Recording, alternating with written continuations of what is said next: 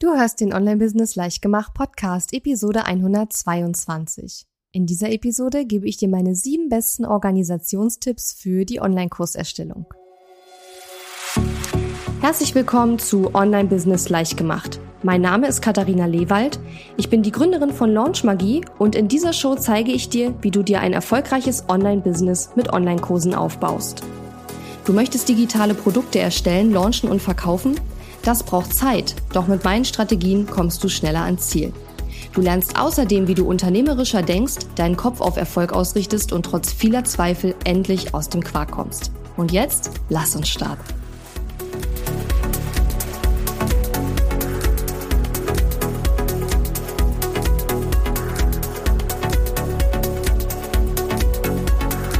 Hallo und schön, dass du mir heute zuhörst. Ich bin deine Gastgeberin Katharina Lewald und heute gibt's mal wieder eine Quick-Episode.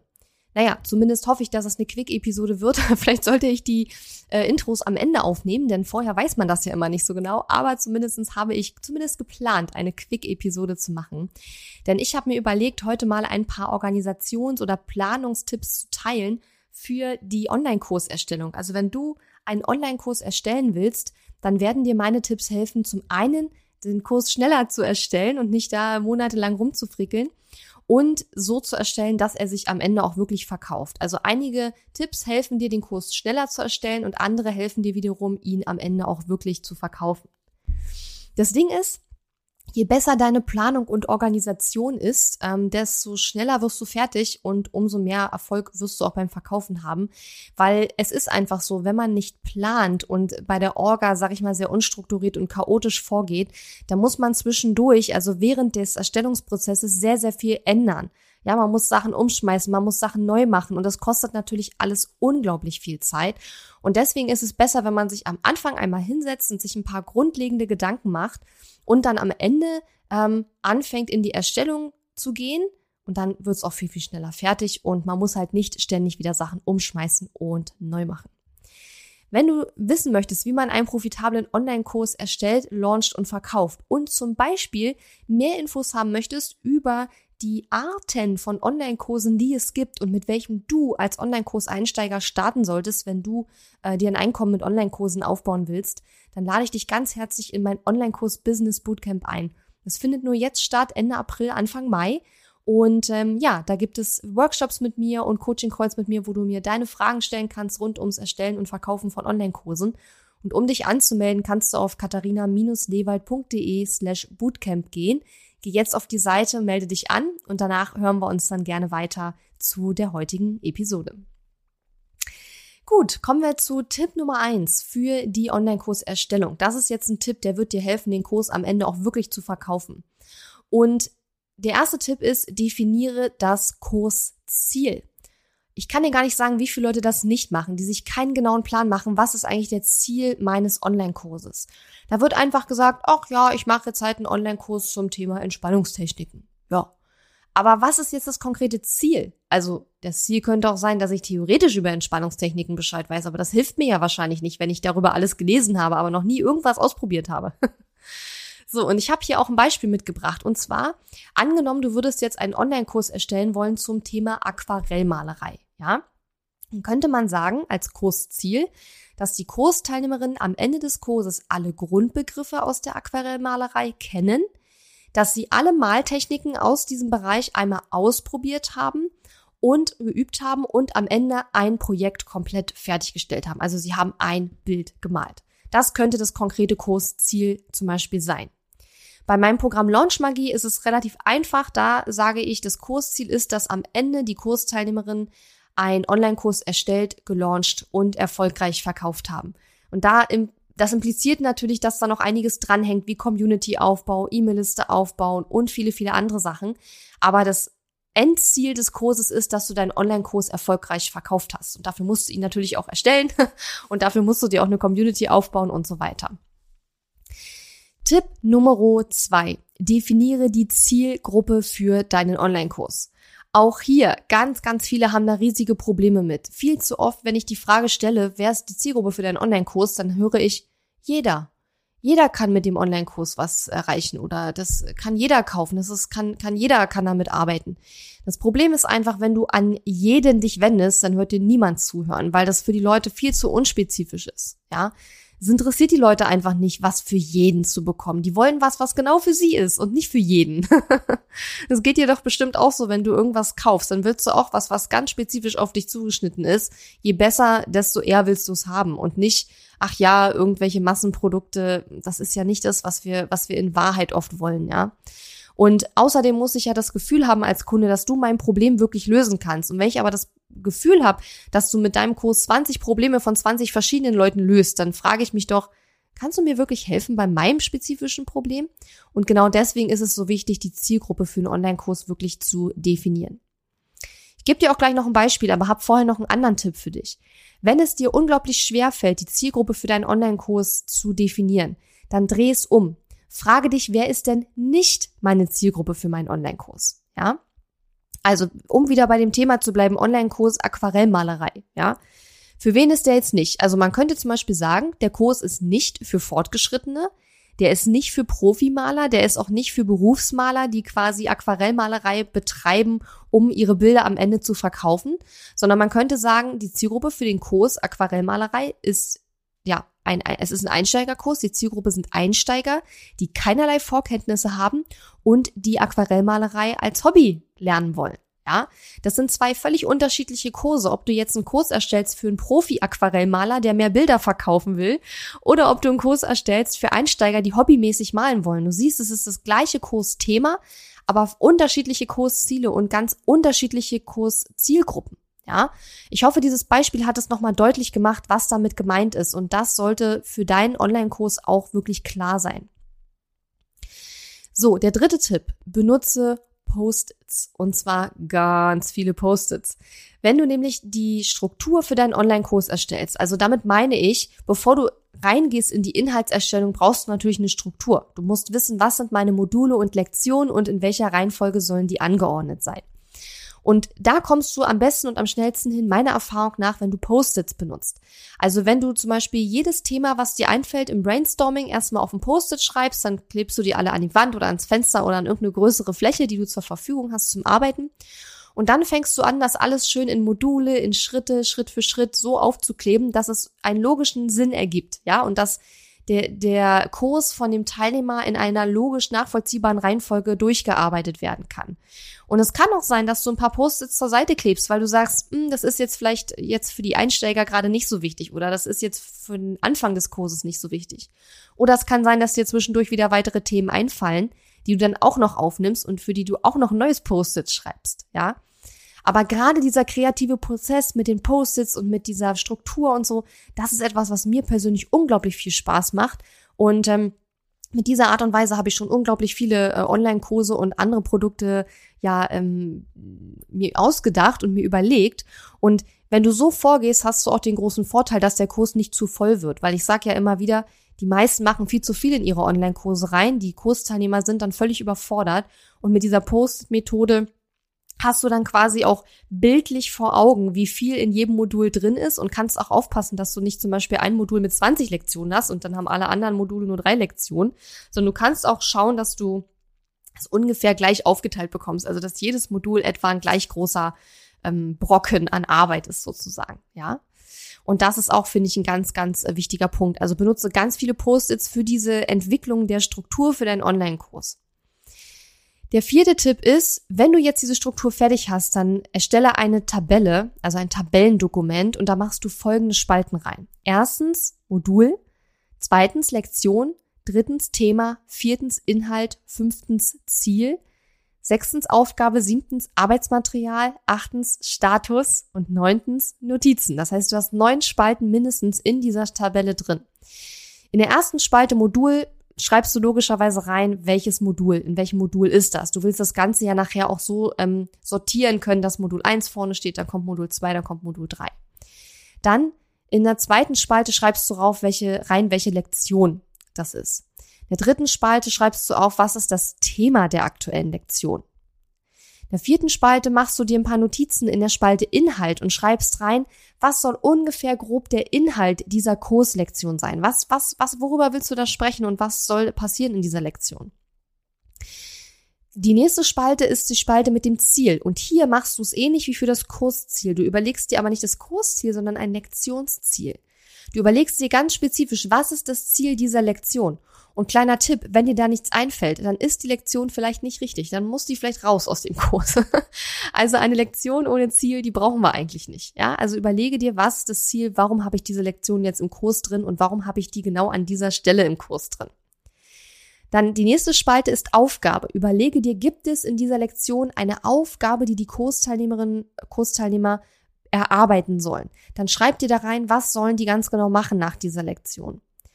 Und in der nächsten Spalte kommt Arbeitsmaterial. Gibt es in dieser Lektion irgendeine Art Arbeitsblatt, Arbeitsbuch, ein Quiz? Gibt es da irgendwas, was die Kursteilnehmer erarbeiten sollen, machen sollen? Gibt es Vorlagen etc.? Das kommt in die Spalte Arbeitsmaterial rein. In der vorletzten Spalte steht dann der Status. Hier kannst du zum Beispiel sowas reinschreiben wie in Arbeit oder geplant oder Notizen geschrieben oder schon gefilmt. Also hier geht es darum, dass du dir klar machst, wo stehe ich mit dieser Lektion gerade im Bearbeitungsprozess. Also habe ich die jetzt erstmal nur geplant oder habe ich das Video schon fertig geschnitten und es ist eigentlich schon alles hochgeladen, ja? Und in der letzten Spalte kannst du dir noch Notizen notieren, falls dir noch irgendwas einfällt oder ja, einfach so für Sonstiges, was dir vielleicht im Entstehungsprozess noch so ähm, in den Kopf kommt. Der fünfte Tipp, benenne deine Videos beziehungsweise deine Dateien so, dass du hinterher auch noch weißt, was du da gemacht hast. Ja? Bei mir ist es zum Beispiel so, wenn ich Videos mache für Kurse, aber auch ganz viele andere Videos, dann gibt es meistens dreimal das Video. Es gibt einmal die Originaldatei, wo ich auch nicht drin schneide, wo ich einfach nur das Video aufnehme und das komplette Original völlig unbearbeitet, das speichere ich einmal ab, bekommt dann immer den Namen Name minus Original. Also Name wäre dann der, der Lektionstitel zum Beispiel minus Original. Dann weiß ich, okay, das ist das Originalvideo, was ich aufgenommen habe, wo ich nichts bearbeitet habe. Das dupliziere ich dann und in dieser duplizierten Datei, da schneide ich dann, da bearbeite ich, da füge ich Sachen ein. Und das nennt sich dann Name minus bearb für bearbeitet. Du kannst auch bearbeitet ausschreiben. Ich bin da immer faul und schreibe deswegen nur bearb. du kannst auch bearbeitet schreiben oder geschnitten oder wie auch immer. Und das ist dann quasi deine Videoarbeitsdatei, wo du Schnitte vornimmst. Das Ding ist, wenn du da was verkehrt machst und du speicherst, dann ist ja quasi äh, wäre ja das Original weg. Aber dadurch, dass du dir im ersten Schritt schon mal das Original ohne Schnitt und so weiter abgespeichert hast, kannst du zur Not nochmal wieder darauf zurückgreifen. Und dann, wenn das Video fertig geschnitten ist, dann exportiere ich das in eine MP4-Videodatei und diese Datei heißt dann name-fertig.mp4, weil dann weiß ich, okay, das ist die fertige Videodatei, die ich in den Kurs auch wirklich dann hochlade. Und diese Art und Weise kannst du im Grunde genommen auch ähnlich machen für alle Dateien, die nicht Videos sind, weil nicht jeder Online-Kurs muss ja zwangsweise Videos enthalten. Du könntest zum Beispiel auch sagen, ähm, Lektion 1 ähm, Notizen, Lektion 1 ähm, Folientexte, Lektion 1 fertige Folien oder so, ja, um einfach dir die verschiedenen Arbeitsschritte, dass du das nicht alles in einer Datei machst. Weil manchmal merkt man einfach hinterher, weiß nicht, wenn man direkt in der äh, Präsentation, zum Beispiel in Präsentationsfolien arbeitet, dass man irgendeinen Fehler gemacht hat und dann kann man das gar nicht mehr nachvollziehen. Deswegen finde ich es immer wichtig, dass man sowas voneinander trennt. So, der sechste Tipp wäre eine vernünftige Ordnerstruktur. Bei mir ist es zum Beispiel so, dass jeder Online-Kurs hat einen Ordner, der heißt dann Kurs, also Kursname, zum Beispiel Launch Magie. In Launch Magie gibt es dann einen Ordner, der heißt Inhalte, weil wir immer unterscheiden zwischen Marketing, also was tun wir, um den Kurs zu verkaufen, und Inhalten. Was tun wir, um den Kurs zu ähm, optimieren oder weiterzuentwickeln? Weil Launchmagie existiert ja schon. Und in diesem Ordner Inhalte habe ich dann Ordner für die ganzen Module, also Modul 1, Modul 2, Modul 3 und in dem jeweiligen Modulordner, da packe ich alles rein, was zu diesem jeweiligen Modul gehört, ja. Und da packe ich auch die Arbeitsdateien rein, weil hin und wieder kommt es vor, dann braucht man die. Und ich habe auch früher zum Beispiel diese ganzen Sachen auf einer ähm, auf einer externen Festplatte gespeichert. Aber da musste ich jedes Mal, wenn ich an die Dateien, an die Arbeitsdateien ran wollte, die externe Festplatte rausholen. Und seitdem speichere ich jetzt immer alle Dateien zu einem Modul in diesem Modulordner, damit ich da nicht jedes Mal noch irgendwo rumsuchen muss. So, und dann der siebte und abschließende Tipp. Ähm, erst das Inhalt, dann erst das Inhalt. Erst der Inhalt, dann das Design. Das heißt, wenn du Kurslektionen erstellst, dann kümmere dich immer erst um den Inhalt. Überleg dir immer erst, was der Inhalt sein soll. Schreibe das einmal runter in einem Word-Dokument oder so und fange danach erst an, Arbeitsblätter zu designen oder Folien zu erstellen. Weil meine Erfahrung ist, dass wenn man den Designprozess und den inhaltlichen Prozess vermischt, dass man dann sehr viel Zeit ins Design investiert, weil man möchte ja, dass das alles schön und ansprechend aussieht, aber sehr wenig Zeit verhältnismäßig dann in die Inhalte steckt. Die Inhalte müssen aber gut sein. Ich persönlich finde sogar, dass gute Inhalte wichtiger sind als gutes Design. Natürlich sollte jetzt ein Kurs, der zum Beispiel 2000 Euro kostet, der sollte jetzt auch vernünftig designt sein. Aber ich persönlich finde es wichtiger, dass die Inhalte Hand und Fuß haben und dass du, dass die Kursteilnehmer mit deinen Inhalten wirklich das Kursziel erreichen, als dass es von oben bis unten alles absolut perfekt aussieht und wie aus dem Grafikdesignstudio. Ja. Und deswegen meine Empfehlung, trenne den Prozess, wo du die Inhalte entwickelst, von dem Prozess, wo du das Design entwickelst. Idealerweise hast du natürlich jemanden im Team, der das Design übernimmt oder kannst es an jemanden outsourcen. Haben viele am Anfang noch nicht, deswegen eben mein Tipp, das zu trennen. Wenn du jemanden hast, der für dich das Design und das Schönmachen der Inhalte übernimmt, ist natürlich umso besser, weil dann ist der Designprozess ja automatisch von dir abgekoppelt. So, und dann habe ich noch einen kleinen Bonustipp nochmal zum Thema, passt nochmal zum Thema Ordnerstruktur. Und zwar, dass du einen Cloud-Speicher benutzt. Wie gesagt, ich habe früher immer alles auf externe Festplatten gelegt und wenn ich an die Dateien ran wollte, musste ich die immer rausholen und anschließen. Das war immer ein ziemlicher äh, ein ziemlicher Akt. Mittlerweile packe ich alles nur noch in Google äh, Drive, also unseren Cloud-Speicher rein. Da kommt alles rein. Da gibt's einen mega, ähm, na, mega Festplattenplatz. Und ich bin, also ich fühle mich damit sehr, sehr sicher. Bei externen Festplatten habe ich das früher häufig schon gehabt, dass die irgendwann kaputt gegangen sind und ich die Dateien dann nicht mehr lesen konnte, bin da nicht mehr rangekommen. Bei einem Cloud-Speicher ist mir das noch nie passiert, dass Dateien wirklich weg waren. Das Einzige, was manchmal passiert, ist, dass man die Dateien so blöd benannt hat, dass man die nie wiederfindet. Deswegen ist es ja, was ich gerade schon gesagt habe, immer wichtig, dass man ähm, die Dateien gut benennt und zwar auch immer nach einer gleichen Nomenklatur, damit man die einfach später auch wiederfindet. Ähm, aber Cloud-Speicher, finde ich, ist eine super Möglichkeit, gerade in diesen Online-Kurs-Erstellungsprozessen.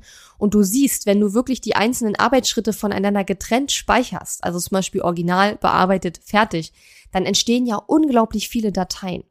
Und deswegen ist es eben wichtig, das organisiert und strukturiert abzulegen und die Dateien gut zu benennen, weil man sonst einfach nichts mehr wiederfindet. Ja?